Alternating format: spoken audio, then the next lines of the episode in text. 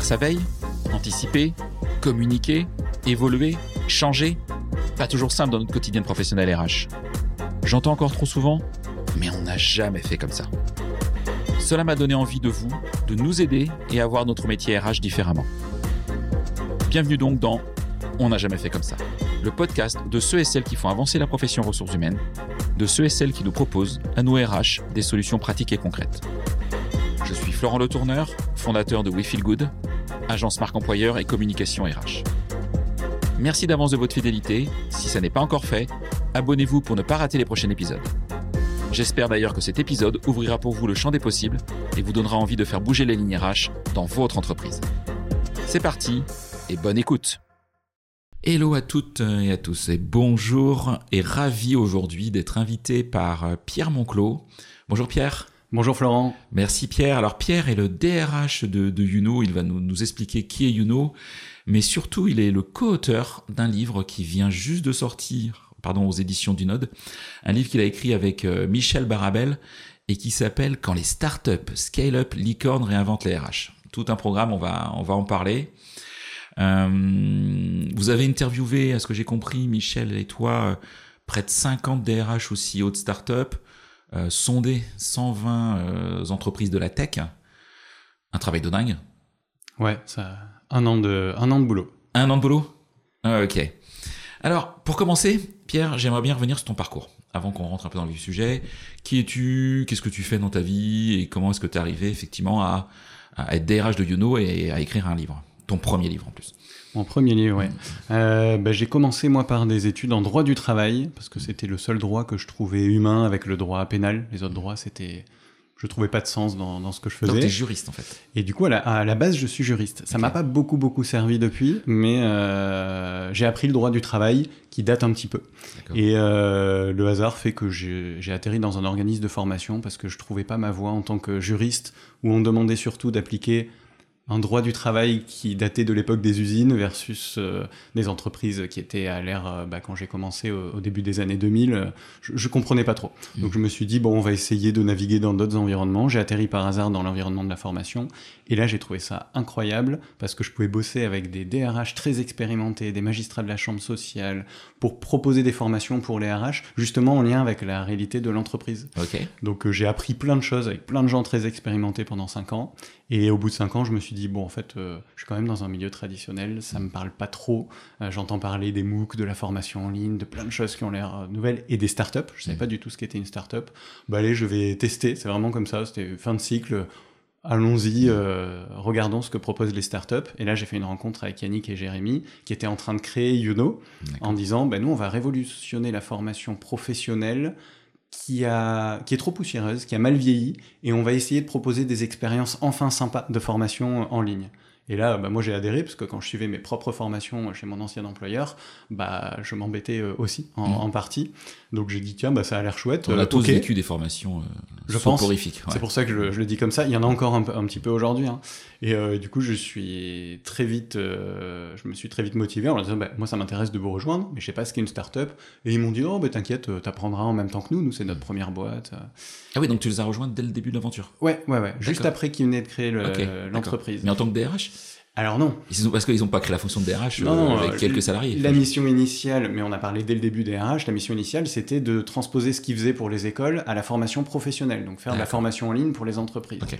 et notamment sur les soft skills. Et moi, je leur ai dit, ok, ça m'intéresse. Par contre, si on arrive à avoir des salariés et qu'on grandit, bah moi, en fait, j'ai quand même beaucoup gravité dans les RH, mais j'ai jamais exercé ce métier.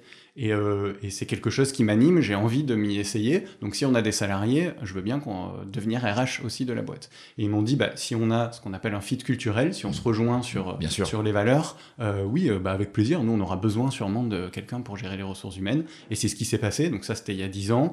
Euh, on a assez vite pu recruter des salariés parce que la formation en ligne a, a bien fonctionné. Et donc dès qu'on était 12 ou 13, on a officialisé que je gérais les ressources humaines. Et là, bah, je suis parti de zéro parce que ce que j'ai vu pendant mes études ne servait déjà pas pour une entreprise classique, encore moins pendant, pour une start-up. Euh, mais heureusement, j'avais d'autres personnes dans la même situation que moi, puisque les start-up étaient en train d'exploser mmh. euh, il, y a, y a 7 ou 8 ans, et plein de personnes qui disaient bah, comment on gère les RH dans une, euh, dans une start-up? Et donc, on a commencé à s'entraider pour voir qu'est-ce qu'il fallait qu'on reprenne et qu'il fallait pas qu'on réinvente, donc qui existaient bien dans les entreprises, et quels étaient les sujets où il allait falloir faire différemment parce qu'on n'avait pas les mêmes enjeux. Ok. En 2023, Youno, c'est combien de salariés aujourd'hui? Là aujourd'hui, on est 35 salariés. 35 salariés, ouais, donc l'entreprise a bien grandi. Et ton, ta mission, c'est de gérer toute la fonction RH pour, euh, pour cette entreprise. Alors j'ai bah, deux, missions, voilà. deux missions chez Youno. En fait, j'ai eu deux métiers depuis longtemps et c'est ce qui me plaît euh, beaucoup. La moitié de mon temps, bah, c'est effectivement de gérer les RH. Alors je suis DRH, c'est un titre, euh, non, DRH, c'est dans une grande boîte, euh, dans une grosse boîte. Bon, bah, nous, on est, aujourd'hui, on est 35 selon les, selon les périodes. Donc, je m'occupe du recrutement, de la culture d'entreprise, de la formation, euh, de la qualité de vie au travail, un peu tous les sujets. D'accord. en lien direct avec le CEO. C'est hmm. parce que je suis en binôme avec lui que je peux bien faire mon travail. On y reviendra, c'est important. Et l'autre moitié de mon temps, je fais une veille sur les évolutions qui touchent au RH et à la formation pour essayer de les retranscrire dans des événements ou dans des, dans des podcasts quand on m'invite pour me donner la parole, et depuis pas longtemps dans un livre. Ok. Et alors du coup, donc t'es arrivé dans le milieu RH par, par hasard, mais un petit peu sans forcément vouloir aller dans cette dans cette fonction-là. Ouais, quand même par hasard, quand même par ouais. Qu'est-ce que t'as, qu'est-ce que t'as, qu'est-ce que t'aimes dans cette fonction? Qu'est-ce qui te fait triper euh, sur, cette, euh, sur ce métier? Euh, Notamment, eh ben, il y a essentiellement deux choses. La première, c'est que je vois l'impact que j'ai quand je fais bien mon travail, ou quand mmh. je le fais pas bien, mais en fait, ça joue sur la carrière des personnes, ça joue sur le fait qu'il y a des talents qui nous rejoignent et qui vont arriver à s'épanouir. Donc, je, je vois directement l'impact de ce que je fais, et ça, c'est pour moi extrêmement stimulant. Je me dis, j'ai pas du pouvoir parce que ça je trouverais ça malsain, mmh. mais j'ai de l'impact sur des vies professionnelles et quand je fais bien mon boulot, bah, ça permet à des personnes de mieux s'épanouir professionnellement. Donc ça, c'est incroyable. Alors ça amène aussi beaucoup d'émotions et de stress, mais je mmh. prends euh, tout ce qui va ensemble. Et l'autre chose que j'ai découverte en exerçant le métier, c'est que tu vois aussi des personnes euh, dont tu peux t'inspirer. En fait, je pense que beaucoup de salariés sous-estiment à quel point, dans leur propre choix de carrière ou des choix qu'ils ont fait chez Youno, m'ont inspiré moi, où je me suis dit, oh, mais c'est tellement brillant de prendre du recul sur son métier, de, penser comme ça le rapport au travail. Euh, donc en fait, tu vois plein de gens hyper euh, intelligents dont tu peux aller copier, piocher, voler, peu importe, euh, des idées pour ton propre développement à toi. donc d'être aux avant-postes de ça, c'est génial. Même si je pense que les gens le soupçonnent pas, les RH, on adore ça. Ouais, mais ça, je pense que c'est important, effectivement. Moi, je trouve que pour euh, trouver des idées, euh, il faut des fois sortir de son bureau et sortir de son équipe, euh, aller voir ce qui se fait dans les autres équipes, dans les autres bureaux, dans les autres boîtes, etc. Et pas de rester dans son vase clos, parce que bah, on est. Enfin, je pense que c'est indispensable de mm. s'intéresser. Et t'as as cité un mot, moi, qui est, qui est, qui est clé, que j'adore faire, qui est la veille. moi, c'est une passion que j'ai. Alors, dans, dans beaucoup de, de, de, boîtes, dans les fiches de poste, tu vois tout un tas de, de, de bullet points avec toutes les actions, puis faire sa veille. Et tu demandes à beaucoup de gens, tu fais ta veille Oh non, j'ai pas le temps, j'ai autre chose à faire, il n'y a pas d'outils, je sais pas comment m'y prendre, etc.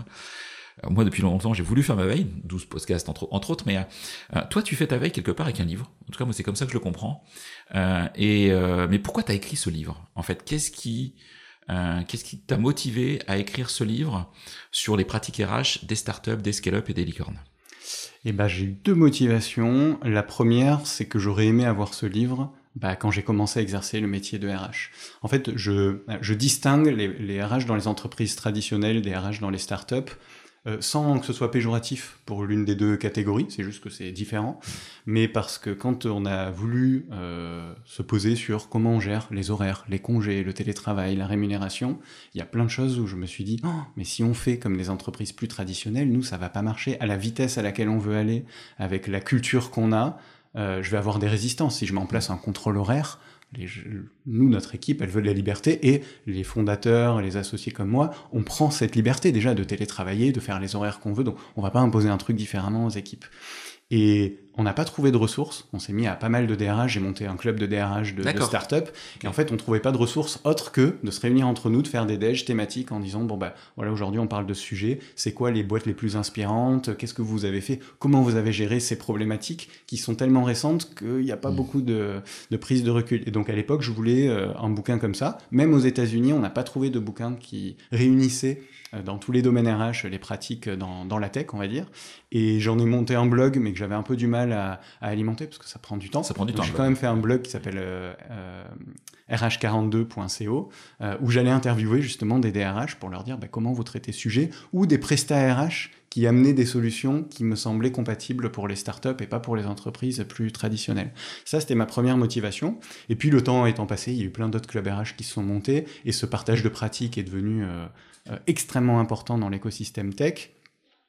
Et j'ai réalisé via mon autre métier chez Youno, qui est de faire des conférences auprès de fonctions RH de tout type de boîtes, qu'en fait ça les intéressait énormément de voir ce qui se passait dans les startups, non pas pour transposer tel quel des pratiques parfois radicales comme la transparence des salaires ou les congés limités, mais pour dire, bah nous on a bien vu les limites des RH tradis et on veut évoluer, et donc autant voir ce qui se fait de peut-être le plus extrême pour nous inspirer dans notre évolution, pas pour copier, mais pour en fait nous aider à réinventer un petit peu les choses. Euh, petit à petit. Pas, euh, on va pas faire de rupture, mais petit à petit tendre vers plus de, un peu plus de transparence, un peu plus de flexibilité, un peu plus de culture du feedback, euh, etc. Et quand j'ai vu que les RH s'intéressaient autant, j'ai dit tiens, on va tester sur LinkedIn. Mmh. Et à chaque fois que je faisais des posts là-dessus, c'était plus les RH du monde traditionnel que les RH de start-up qui venaient me poser des questions, qui venaient me dire ah moi j'ai vu que ça avait tel effet pervers. Donc as écrit, vous avez écrit, on va revenir avec, sur Michel, mais vous avez écrit ce livre plutôt pour les RH d'entreprises traditionnelles que pour les RH de start-up? Oui, exactement. Ok. Exactement. Alors que pourtant le titre, il est hyper euh, euh, hyper connoté. Startup, scale-up, licorne, c'est vraiment un monde très précis, très tech aujourd'hui. Exactement. Ben, en fait, vu qu'à chaque fois que j'avais cette approche-là, c'était les RH plus traditionnels qui venaient nous voir, on s'est dit, eh ben, on va jouer la carte à fond. Euh, donc c'est un angle marketing du titre, mais la cible, ce sont bien les RH et managers de PME à grandes entreprises, même du public, même d'associations, qui veulent s'inspirer de ce qui se fait de différent dans le monde de la tech. Ok, ben on va revenir euh, sur, euh, sur ce point-là. J'ai une question qui me taraude parce que tu as dit quelque chose. Euh, je, ça y est, je, je, dérive des questions que j'ai écrites. Euh, tu penses qu'un RH d'entreprise traditionnelle peut devenir RH d'une startup et vice-versa? Je pense, mais je pense que ça prend du temps. D'ailleurs, dans les 50 DRH qu'on a interviewés, la moitié des DRH de scale-up, donc des startups qui ont déjà passé certains seuils d'effectifs et de, et de croissance, viennent d'entreprises traditionnelles. On allait chercher des gens qui savent déjà faire certaines choses où il n'y a pas besoin de réinventer la roue. Et on leur a demandé de s'adapter à la culture de, de la, de la scale-up ou de la licorne pour quand même faire quelque chose différemment. C'est possible, mais ça prend du temps parce que le gap culturel, il est...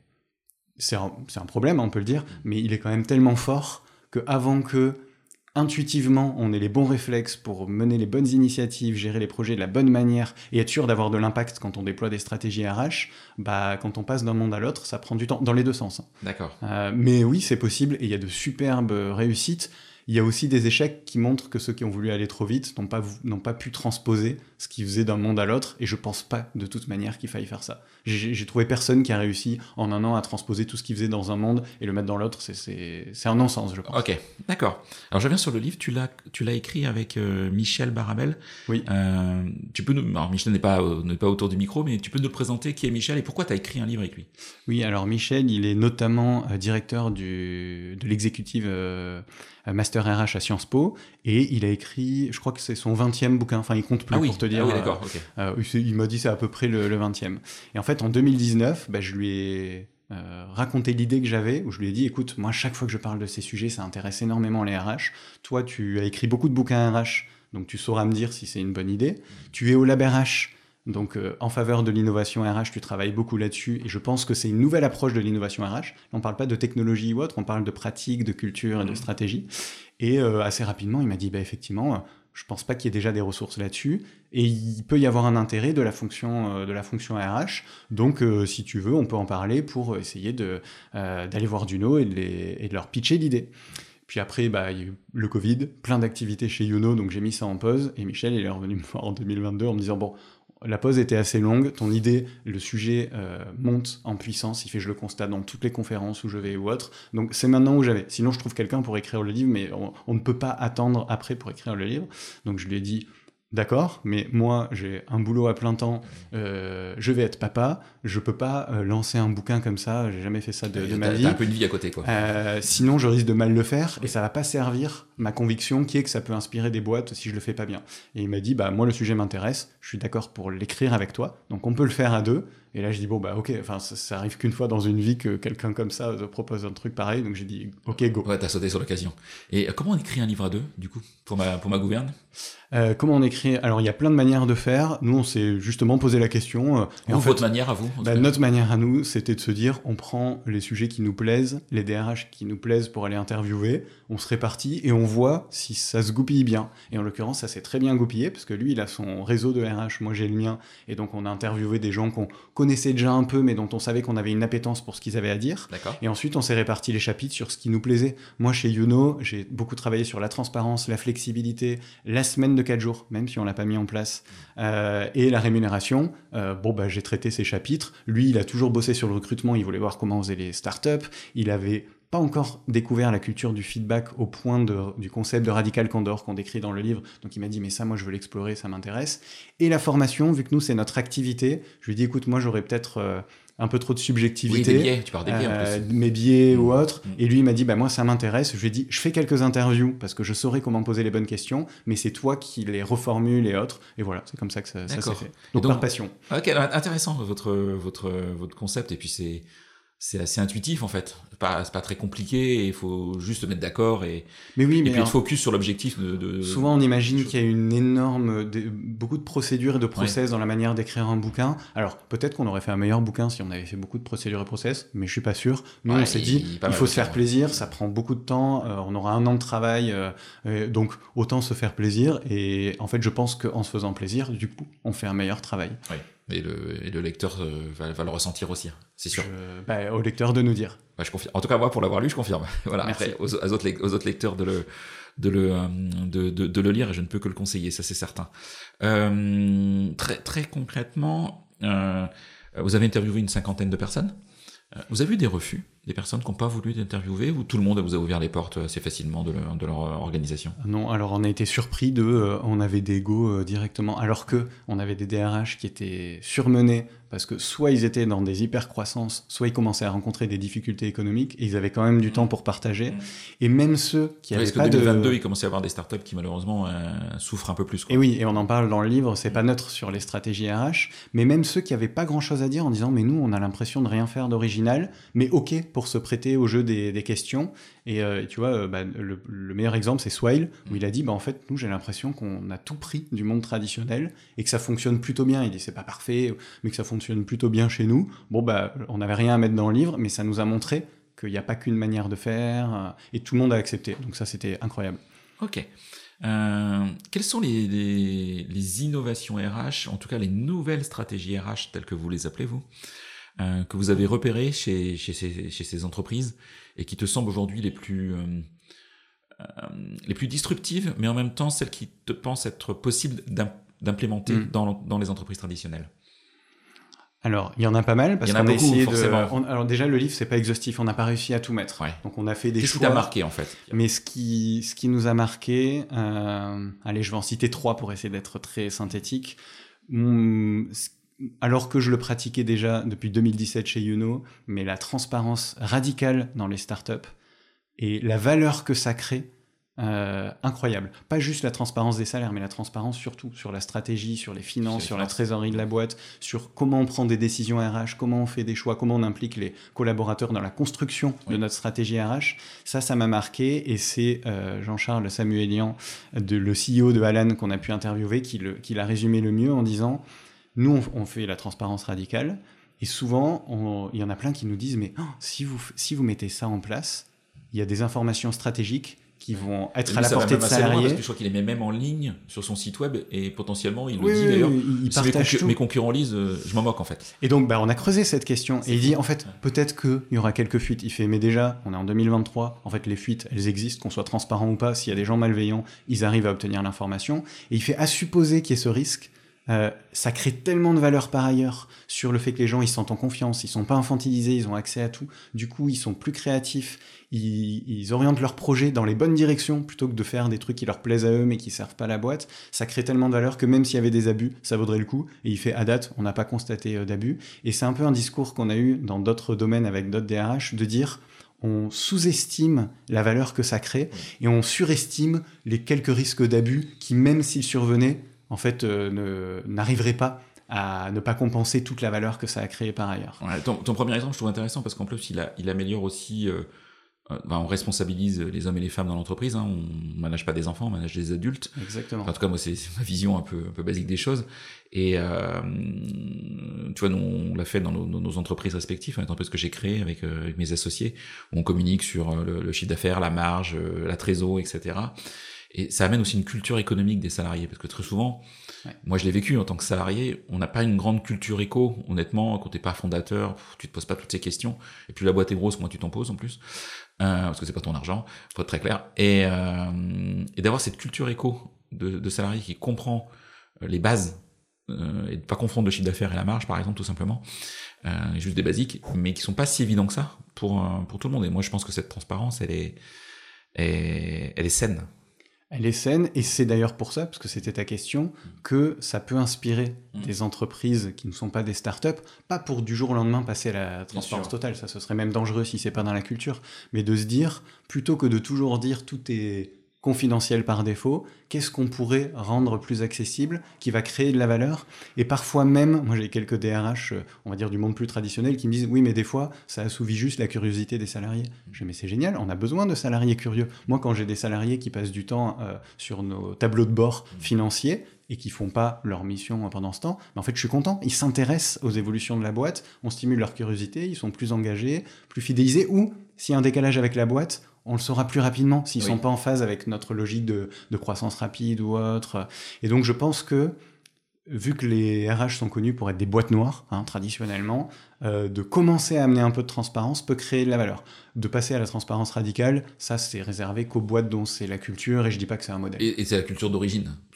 en plus, on peut pas passer de rien à tout. Ouais, ouais, ou alors faudrait deux ans d'acculturation, mais non, je pense que personne le. Donc ça, c'est le premier exemple que tu que tu qui t'a marqué. Premier exemple. Le deuxième, alors on est à dédié un chapitre entier. C'est la semaine de quatre jours, mais qu'on va appeler euh, le phénomène de travailler mieux mais moins qui va qui fait râler beaucoup de monde, qui va à l'encontre de beaucoup de sociologues politiques, économistes ou autres, mais il y a des startups qui l'ont démontré via différentes manières et certaines via la semaine de 4 jours et d'ailleurs pas que des startups, LDLC c'est pas une startup, hein, ils ont 6000, 6000 salariés aujourd'hui, de dire en fait avec la manière dont a évolué le travail et la digitalisation d'une partie du travail et le fait qu'on puisse en faire en partie à distance, on peut arriver à créer au moins autant de performances en moins de temps en étant plus efficace. Et les startups, le, certaines n'ont pas réussi, mais pas mal le démontrent avec des chiffres incroyables. Et la semaine de 4 jours, je pense que c'est le symbole de ça. C'est de dire, mais c'est incroyable, on a oublié qu'on pouvait être plus efficace et donc travailler moins pour bah, plus profiter de la vie en dehors du, du travail. Euh, donc nous, on a pris la semaine de 4 jours parce que c'est l'exemple le plus fort. Mais le nombre de boîtes qui font la semaine de 4 jours et demi ou la quinzaine de 9 jours, ou qui donnent un peu plus de congés, euh, est incroyable. Alors que certaines boîtes le démontrent aussi, mais pas de la même manière. Elles ont dit, bah, si on peut être plus efficace, on va quand même bosser autant. Et du coup, on va créer une surperformance. Et c'est ça qui a créé des hypercroissances dans le domaine des startups. Donc de travailler mieux et de faire le choix humain de dire, bon, bah, dans ce cas, on travaille un peu moins pour travailler mieux. Euh, je pense que c'est un courant qui touche toutes les entreprises. Et d'ailleurs, la semaine de 4 jours, aujourd'hui, c'est... Euh, je crois que dans notre panel, c'est 8% des startups qui y sont passées. Une sur cinq qui envisagent d'y passer alors que dans les entreprises euh, traditionnelles, il y en a beaucoup plus qui se posent la question. Donc c'est pas un sujet de start-up. Je dis pas qu'elles vont toutes y aller, mais euh, c'est hallucinant le nombre d'entreprises traditionnelles qui se disent bah nous en fait il faut qu'on change notre rapport au temps de travail. Je, pense que c'est ça le sujet. Après 4 euh, jours, 4 jours et demi, il y a plein de modèles. Il y a plein d'alternatives. Il y, a plein de modèles hein, dans, dans, dans, dans l'entreprise dans laquelle je fais partie. We Feel Good, on est on, est associé dans un groupe, MV Group. tous les salariés ont le choix tous les ans entre 4 euh, jours, 5 jours avec RTT, 5 jours sans RTT, les RTT tu peux choisir de te les faire payer ou pas te les faire payer. Il y a plein de modèles. On laisse la flexibilité au fait aux salariés tous les ans, et je pense que ça c'est des vrais, euh, mm. des vrais sujets.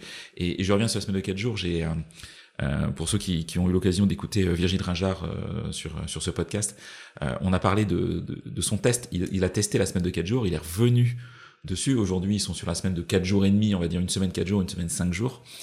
Euh, il a expliqué sur ce, sur, dans cet épisode pourquoi ça avait, euh, euh, ce qui avait marché et ce qui n'avait pas marché.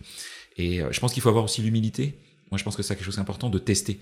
Quand on met en place de nouvelles stratégies, c'est oser tester, oser mesurer, oser vérifier, euh, oser échanger avec les salariés, de se dire ok ça ça fonctionne, on continue et peut-être même on accélère. Mm. Et ça ça fonctionne pas, donc peut-être qu'il faut revoir les choses et c'est jamais figé quoi en fait. Bah c'est, on a eu de la chance parce que c'est, les DRH ont accepté de jouer ce jeu, de nous dire ce qui a marché, ce qui a moins bien marché que prévu et ce qui n'a pas marché, et quand ils sont revenus en arrière. Donc on n'a pas, on pas fait un bouquin pour dire c'est génial, eh c'est que les, les, meilleures pratiques. Parce, que, parce que quand j'écoute certains podcasts ou, ça, où je lis certains livres, j'ai l'impression que tout, le monde est, c'est le monde où oui, tout, tout va bien, etc. Mm. Non, faut, faut accepter que tout ne va pas forcément bien et, et par contre comprendre pourquoi? Pour changer quoi? Exactement. Et c'est là que Michel Barabel, avec son recul et sa connaissance des RH, a beaucoup aidé à décrypter ça. Parce que moi, je suis un peu trop enthousiaste quand je vois la valeur que ça crée. Et il a aidé dans les interviews à me rappeler à quel point, attention, parfois il y a des limites ou autres. Et on a essayé de faire un bouquin le plus équilibré possible en disant oui, ça crée de la valeur. Oui, il y a des tendances de fond. Par contre, attention, surtout que des fois, on a des effets contre-productifs. Ok.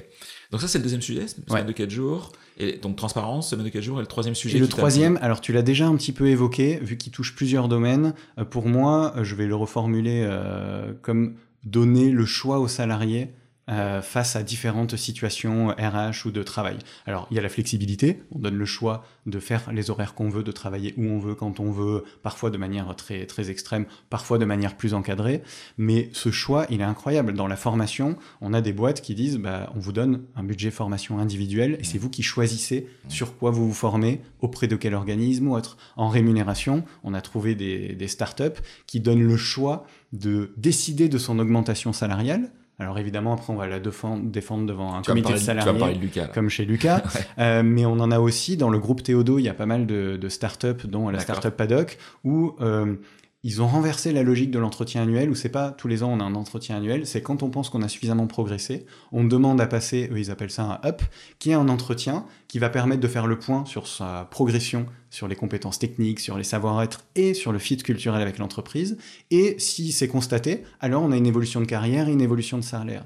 Et en fait, de donner ce choix aux salariés, bah moi j'ai trouvé ça très intéressant dans le sens où on va à l'encontre de RH traditionnel qui avait pas trop de sens, où tout était très descendant et infantilisant. On a déjà évoqué euh, ce, mot tout à l'heure, où en fait, euh, bah non, c'est l'entreprise qui décide parce que c'est l'entreprise qui sait. Bah là, il y en a beaucoup qui donnent du choix et qui font confiance, et souvent c'est payant.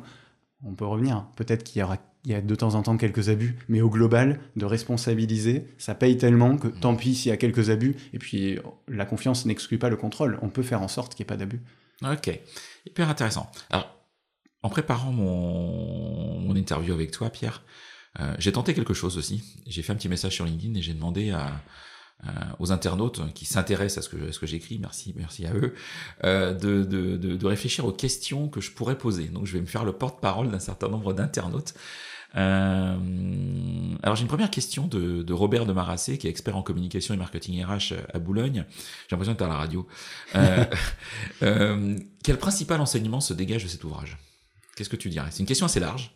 Ouais, elle, elle est dure. Hein. En, fait, en, fait, en vrai, on en a six, mais, mais du coup, si je dois choisir, parce que je me suis beaucoup posé la question, parce qu'on a appris Allez, énormément, euh, le principal enseignement, c'est que, et c'était une hypothèse qu'on avait au départ et euh, qui a été confortée, on a effectivement un renouveau dans les RH. C'est pas euh, quelque chose qui se passe dans un microcosme et qui est réservé qu'aux startups et scale-up.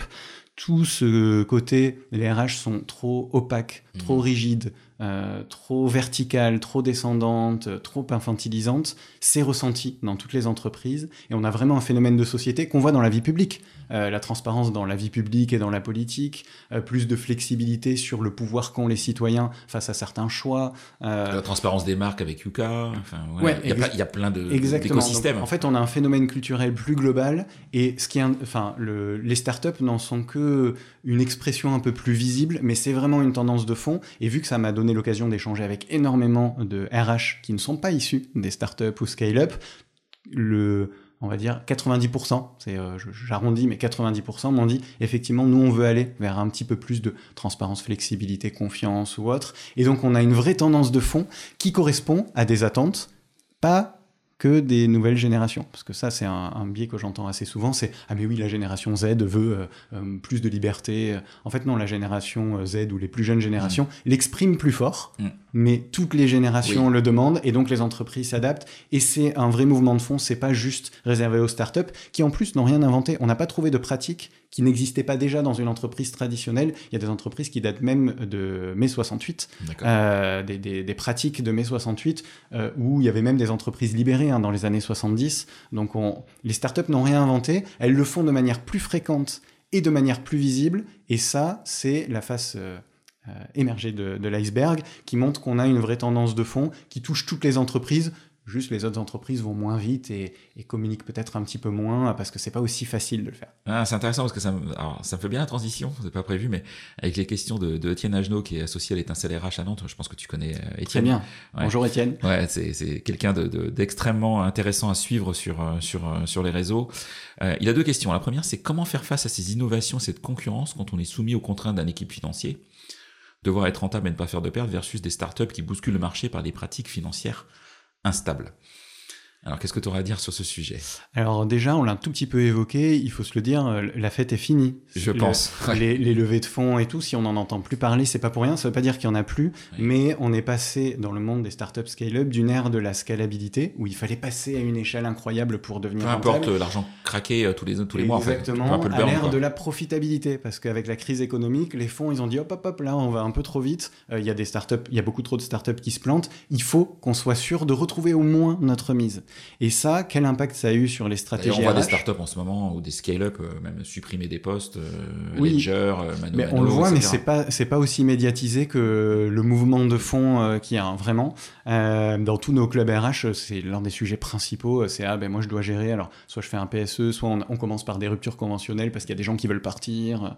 Et ça en fait, ça n'empêche pas les startups de continuer d'innover, de déployer ces stratégies parce qu'en fait peu importe, nous on n'a pas trouvé de pratique qui nécessite des investissements financiers conséquents. Parfois, ça nécessite un peu de temps. La semaine de 4 jours, il faut réorganiser le travail. Hein, on n'y passe pas du jour au lendemain. Et donc, il faut peut-être 4 ou 5 mois. Et peut-être qu'il y aura des coûts indirects qui font qu'au début, on n'aura pas autant de performance. Mais le reste, euh, c'est même le contraire. C'est dans des contextes où il fallait aller très vite, avec pas forcément beaucoup de moyens côté RH, qu'il y a eu de l'innovation frugale. La transparence des salaires, ça coûte rien.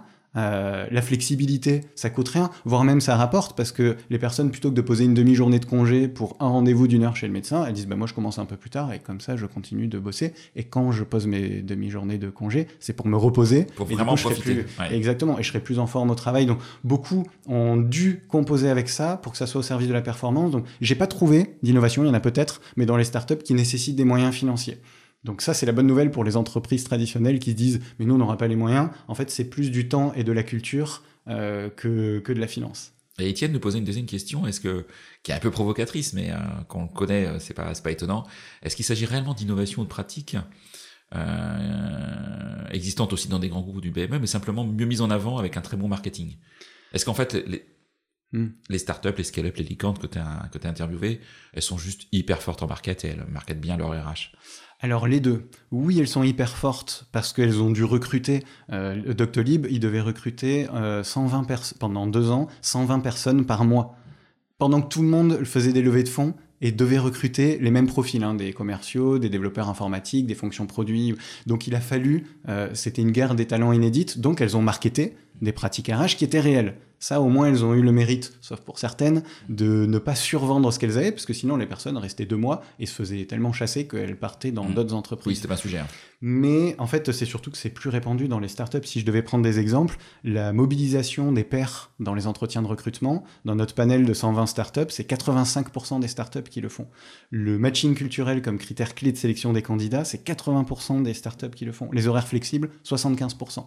On a, en fait, vu qu'on a pu quantifier, on a montré que c'est vraiment plus répandu dans les startups. Ça ne veut pas dire que ça n'existe pas dans le monde traditionnel. Mais c'est pas en plus, ça le market bien. Hmm. Mais non, euh, il y a que la semaine de 4 jours qui est pas aussi répandue que les autres, mais elles s'y sont attelées d'une manière tellement euh, de mon point de vue et du point de vue de Michel, maline, qu'on s'est dit, il faut qu'on montre quand même la manière dont elles s'emparent de ça, même si c'est plus un phénomène qui touche les entreprises traditionnelles. Ok. Alors, question de... Merci. Merci Pierre. Et question de Léo, euh, Léo Fichet, qui est CEO de Yuzu à Nancy Et vous mentionnez le fait de revisiter les méthodes de recrutement, le développement des compétences, hein, vraiment on change de sujet. Euh, Est-ce que vous avez senti, Michel, Michel et toi, une approche différente des, des startups, des scale-up, pardon, concernant les compétences? Est-ce que les fameux soft skills sont davantage valorisés dans ces organisations euh, plus que dans, les entreprises tradies? Euh, Alors clairement, oui. Là aussi, d'abord, on a regardé le côté quanti et on a les trois quarts des startups qui nous disent, moi je pensais même c'était un peu plus, mais les trois quarts qui nous disent accorder autant d'importance au savoir-être et à ce qu'elles appellent le matching culturel ou le fit culturel, c'est-à-dire l'adéquation entre les valeurs d'une personne et les valeurs de l'entreprise. Donc autant d'importance au savoir-être et au matching culturel qu'aux compétences techniques. Surtout dans un monde où, en fait, ça évolue tellement vite que les compétences techniques ont encore moins de durée que dans une entreprise euh, euh, traditionnelle. Donc ça, c'est la partie, euh, on va dire, quanti. Et quand on regarde comment elles font, euh, en fait, elles démontrent cette importance-là dans la manière dont elles font leur recrutement. Elles ont des méthodes extrêmement structurées. Ça, c'était une des grandes surprises de Michel qui s'est dit, Oh, mais en très peu de temps, elles ont adopté des méthodes Woo, Stars ou Bars que peu de grandes entreprises appliquent de manière aussi euh, rigoureuse au service de l'objectivité des décisions de recrutement, pas uniquement sur des compétences techniques, mais sur les savoir-être. C'est pour ça qu'on implique autant les pairs. Plus de 85% hein, des, startups impliquent les pairs à des entretiens pour objectiver la décision plutôt que d'avoir juste un manager avec ses biais sur euh, est-ce que je pense que cette personne a un savoir-être euh, compatible avec ce que je recherche pour le poste, mais aussi sur les entretiens qui sont dédiés au fit culturel. Euh, moi, je l'ai fait euh, chez Youno parce que je me suis inspiré d'autres boîtes. En fait, il y a énormément d'entreprises dont l'un des entretiens les plus importants, c'est pas l'entretien d'évaluation technique, c'est l'entretien de fit culturel qui se fait avec euh, les DRH ou les CEO et qui arrive souvent en fin de process pour donc les candidats, le top 3 ou la shortlist des 3 ou 4 euh, candidats. Et c'est ça qui va faire la différence entre les candidats le plus souvent. On, on s'assure qu'ils ont quand même le bon socle de compétences techniques. hein. Ça ne remplace pas, mais euh, et ça dans, du- dans des entreprises plus traditionnelles, c'est beaucoup plus rare, alors même que je pense qu'elles gagneraient à s'en inspirer. Ça, c'est un énorme sujet, hein, moi, sur le, le- les sujets d'expérience candidat, qui, qui est un sujet que, que j'adore. Et effectivement, euh, les entretiens de recrutement. Pourquoi est-ce que toi, RH entreprise, tu as décidé qu'il y avait deux, trois, quatre entretiens de recrutement? Quel est l'objectif de chacun des entretiens de recrutement? Et moi, je suis encore effaré d'entendre des entreprises qui disent, ben, en fait, des fois, on en fait deux, on en fait trois, ça dépend qui va le rencontrer. Mais en fait, pourquoi telle personne rencontre les candidats et quel est l'objectif de ces entretiens? Et euh, à la différence effectivement d'entretiens qui sont plus structurés, plus organisés dans, dans des startups, où l'entretien 1, il a cet objectif-là, l'entretien 2, il a cet objectif-là, et c'est extrêmement précis. Et c'est pas juste du, ouais, c'est juste pour voir sa bobine, et puis, euh, Mm. puis je le sens bien à la fin, quoi. Ouais. Alors attention, il y a- il y, a eu les deux. Euh, Ouais. Globalement, on a quand même l'impression qu'elles ont eu une maturité incroyable euh, et elles l'ont démontré avec des chiffres. Tu trouves Mais- qu'il y a encore des choses à améliorer, même chez les startups sur le... Ah bah bien sûr, parce que l'un des problèmes des startups quand on grandit vite, c'est qu'on promeut vite des managers qui n'ont jamais managé, donc qui n'ont jamais recruté, et il faut aller tellement vite qu'on n'a pas toujours soit le temps, soit l'intelligence de les former, Mm. et donc il y a des managers qui recrutent euh, au feeling, et du coup on a aussi l'extrême opposé de recrutement euh, totalement déstructuré et qui se font avec tous les biais possibles et imaginables. Euh, mais la- beaucoup de startups ont réussi à surmonter ça en se disant, en fait, on doit recruter tellement de monde en tellement peu de temps pour réussir notre passage à l'échelle que si on recrute pas les bonnes personnes ou si elles partent au bout de deux mois, c'est l'enjeu- c'est la survie de la boîte Oui. euh, qui est en péril. Et donc ça, ça les a forcés à structurer. Et il y en a d'autres, et je pense, même si je saurais pas le quantifier, que des startups qui ont coulé. L'ont ont coulé en partie pour avoir entendu des interviews de CEO et moi-même en connaître certains ou certains DRH, en bonne partie à cause d'une mauvaise stratégie de recrutement. Ouais. Et puis un mauvais management derrière, euh, forcément. Et... Oui, que, souvent. Après, je suis mon vieux con de RH quand je dis toujours tu rejoins une entreprise et tu quittes un manager. Mais je- j'y crois beaucoup à ce sujet-là, en fait. Parce qu'effectivement, si les managers sont pas accompagnés, formés sur. Pas facile, hein, la fonction de manager, il y a tellement de composantes. Mais euh, savoir euh, réaliser un entretien de recrutement euh, pertinent, euh, type entretien structuré, parce que je pense que c'est ça le, le vrai Oui. sujet, euh, bah, c'est pas évident à tout le monde. hein. Tu, tu, tu, tu- Non, ça s'improvise pas, ça Voilà. s'apprend.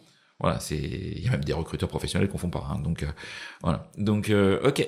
Et et puis une dernière question de Muriel Lequay, qui est directrice marketing et commerce chez WeRecruit à Rennes. Alors, je sais pas si tu connais WeRecruit, qui est un qui est un ATS euh, breton. Voilà, donc euh, Ok, je connais pas, je vais aller regarder. et ben voilà, je, je peux t'encourager à le regarder. Euh, mais bref, Muriel, elle m'a posé la question est-ce qu'il y a des doux, mais aussi des dontes Après le livre, est-ce qu'il serait intéressant de voir ce qui, avec le retour d'expérience, ne fonctionne pas? Ou est-ce que vous l'avez déjà fait en fait? Hmm. Alors on a commencé à le faire, mais on a beaucoup de pratiques qui sont en place depuis entre 4 et 5 ans. Hmm. Donc on n'a pas un recul. C'est pas le bouquin. On ne pouvait pas faire une démarche scientifique et de donner un état des lieux. Ça c'est pas la, promesse. C'est plus de décrypter des tendances pour vite voir qu'est-ce qui fonctionne et qu'est-ce qui fonctionne pas. Dans ce qui fonctionne, euh, alors la première règle c'est euh, les pratiques qui sont compatibles avec la culture d'entreprise vont avoir plus de chances de fonctionner, ça va pas toujours fonctionner, mm. mais que, euh, bah, que l'inverse. Et alors l'inverse, ça crée des résultats catastrophiques. Quand il y a des boîtes qui n'ont pas de la culture de la transparence et qui mettent en place la transparence des salaires, ça détruit de la valeur, ça crée de la tension, enfin, et ça n'a pas de sens, et donc il faut pas y aller.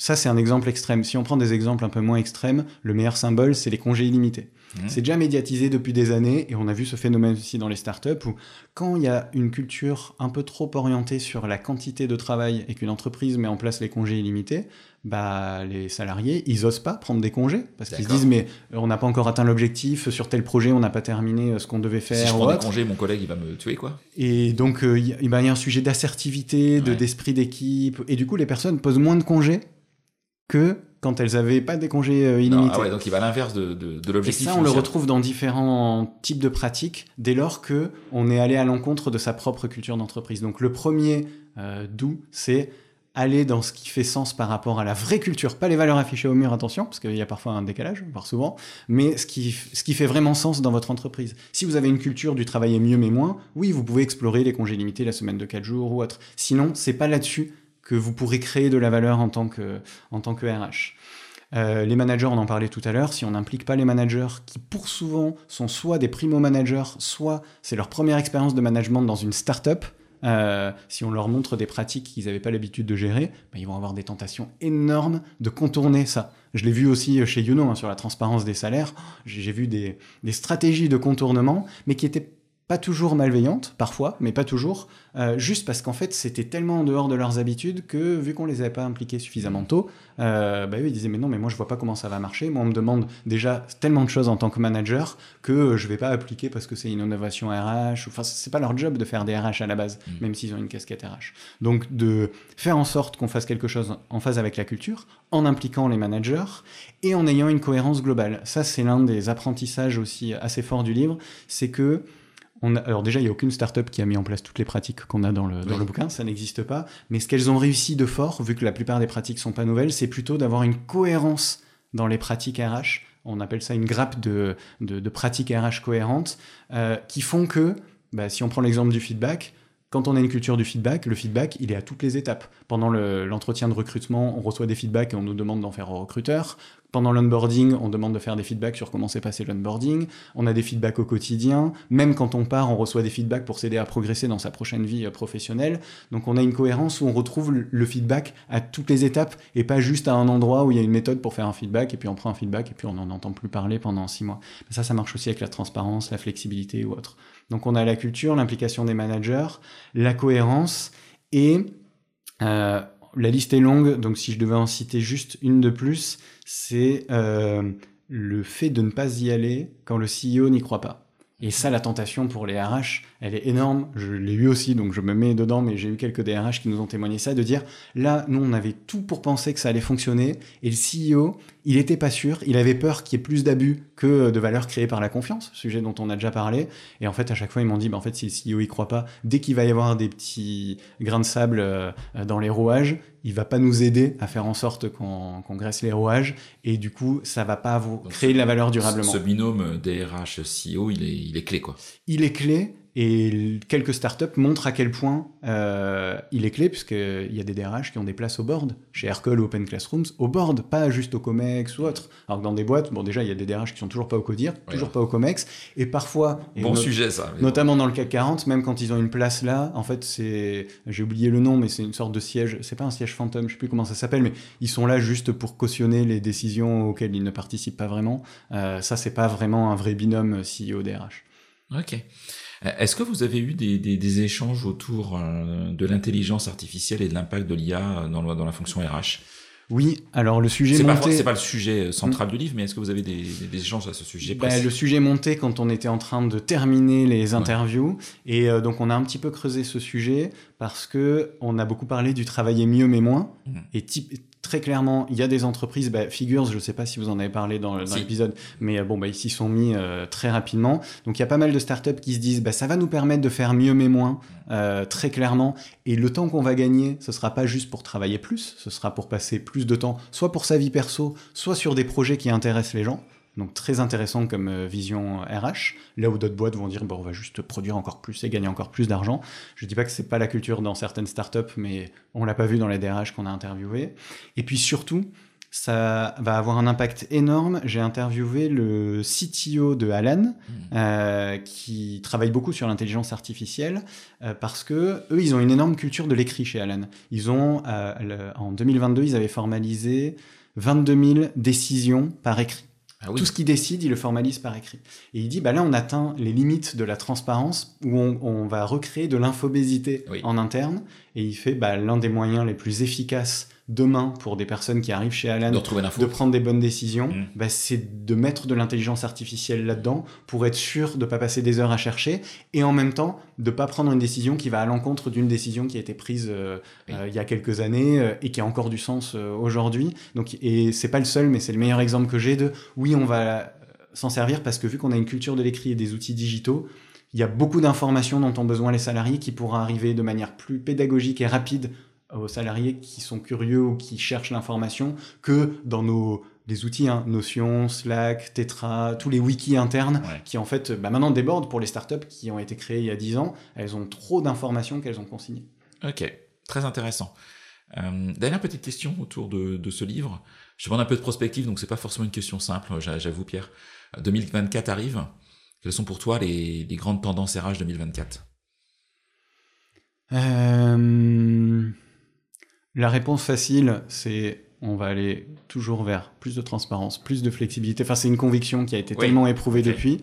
Euh, C'est une vraie tendance. Donc je pense, si on devait être un petit peu plus euh, prospectif, je me demande ce qui va se passer avec l'écart générationnel qui se creuse. Je- C'est un sujet dont on parle depuis longtemps, euh, mais il continue de se creuser. Le... J'ai entendu un nombre de fois incroyable depuis début septembre euh, les deux versants de euh, les vieux savent plus travailler. Donc ça, c'est des jeunes qui sont en start-up, qui travaillent d'une manière tellement efficace avec des outils digitaux qu'ils ont du mal à collaborer avec des personnes qui sont moins à l'aise.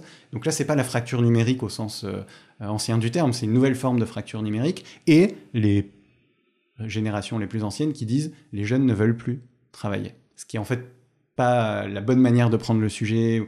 Et ben, pour gérer ça, les DRH vont avoir un, un- un challenge énorme puisque Mm. leurs enjeux, c'est quoi? C'est attirer, fidéliser et engager. Bah, si on a des écarts comme ça qui se creusent, Mm. alors qu'en plus il y en a beaucoup moins qui vont vers le salariat, hein, le freelancing continue d'exploser encore après le, le Covid, pour aller attirer, fidéliser et engager des talents, alors qu'il y a des écarts euh, de culture de travail qui se creusent, euh, je pense que ce sera l'un des sujets, je ne sais pas comment on va l'adresser, mais l'un Ouais. des principaux sujets dont on va parler en 2024, puisque c'est le point auquel euh, arrive normalement un retour un peu plus fort à la croissance et un départ plus massif à la retraite des, des personnes qui sont nées dans les années 60, hein, quand il y a eu le Mhm. baby boom. Donc on va manquer de talent alors qu'on en aura besoin de plus. Sacré défi pour les RH. Ok, merci, c'est vraiment, vraiment intéressant. Est-ce qu'il y a une question que je t'ai pas posée que tu aurais aimé que je te pose? Euh, Ou est-ce que tu as le sentiment d'avoir pu exprimer tout ce que tu avais exprimé sur, euh, sur, euh, sur ce livre, etc. Ouais, alors en- normalement j'aime pas qu'on me la pose, mais vu que j'aime bien y répondre euh, bah, parce qu'on me l'a trop posé, c'est euh, mais on a vu qu'il y avait aussi un, un phénomène avec Balance ta startup. Est-ce qu'au final il y a quand même pas plus de toxicité dans les startups ou autre? Au début ça m'énervait qu'on me pose cette question parce que je disais mais moi je fais un bouquin pour montrer ce qui marche bien et je dis pas que tout est tout est bien. Et en fait quand on à force qu'on me pose cette question dans les interviews ou autres, je me suis dit il faut faire attention à dire qu'il y a aussi beaucoup de pratiques toxiques dans cet environnement, mais que quand les startups, elles arrivent à déployer les stratégies RH qu'elles mettent en place, elles font en sorte de prévenir et de réguler beaucoup plus les pratiques toxiques Mm. qui sinon vivotent beaucoup plus longtemps dans des entreprises euh, traditionnelles parce qu'elles ont des cultures tellement fortes. Quand un DRH ou un CEO prend la parole publiquement pour dire nous voilà notre stratégie, voilà les salaires chez nous, voilà ces sujets-là, beaucoup plus difficile pour des managers en interne d'avoir des comportements toxiques puisque ça va être régulé par tout le monde qui va dire ah ben non, la position officielle de la boîte c'est ça, là tu as un comportement euh, déviant, ça responsabilise toutes les équipes. Et c'est ça l'une des valeurs qu'on sous-estime et que créent ces stratégies et c'est pour ça qu'elles ont le mérite d'être un peu radicales, c'est qu'il n'y a pas de flou et on sait quand un comportement est déviant. Et euh, ça, je trouve ça magique pour les DRH qui ont réussi à mettre ça en place euh, durablement. Ok, merci, intéressant. S'il y avait une personne que tu me conseillerais d'interviewer sur ce podcast, euh, un professionnel DRH hein, qui soit qui soit dans, la partie effectivement euh, Presta, partenaire RH ou ou RH en, en exercice, tu me conseillerais qui? Et ben je pense, alors je l'ai rencontré il y a pas longtemps, euh, je l'avais jamais entendu parler, mais visiblement il est très connu dans le Future of Work, c'est Kevin Bouchareb, qui justement euh, décrit le phénomène d'écart générationnel dont je te parlais tout à l'heure. J'ai repris quelques euh, éléments qui, qui transmet, où sa vision du futur du travail, mais du futur proche, hein, du futur, on parle de 2024, lui, il, travaille chez Ubisoft et il a un poste mmh. assez original où la moitié de son temps, il fait une veille pour aller interviewer d'autres RH sur ça va être quoi vos vrais enjeux de demain? Pas les enjeux prospectifs, ou, mais les enjeux sur lesquels vous bossez pour l'année prochaine. Et il compile tout ça pour essayer de les, de les retransmettre en externe, mais aussi pour que sa propre boîte euh, Ubisoft arrive à anticiper l'évolution des talents, de l'engagement. Et euh, il est incroyable. Donc je le recommanderais lui sans hésiter. Un grand, grand merci.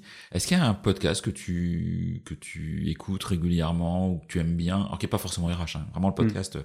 Est-ce qu'il y a quelque chose que tu que aimes écouter, que tu as envie de partager à nos, à nos auditeurs? Alors, depuis que je me suis mis dans la rédaction d'un bouquin, je culpabilise quand j'écoute des podcasts qui sont pas RH. Donc, récemment, j'ai quand même plus écouté des podcasts RH euh, pour être sûr de pas passer à côté de quelque chose. C'est un, euh, phénomène un peu bizarre, mais bon, je, l'assume.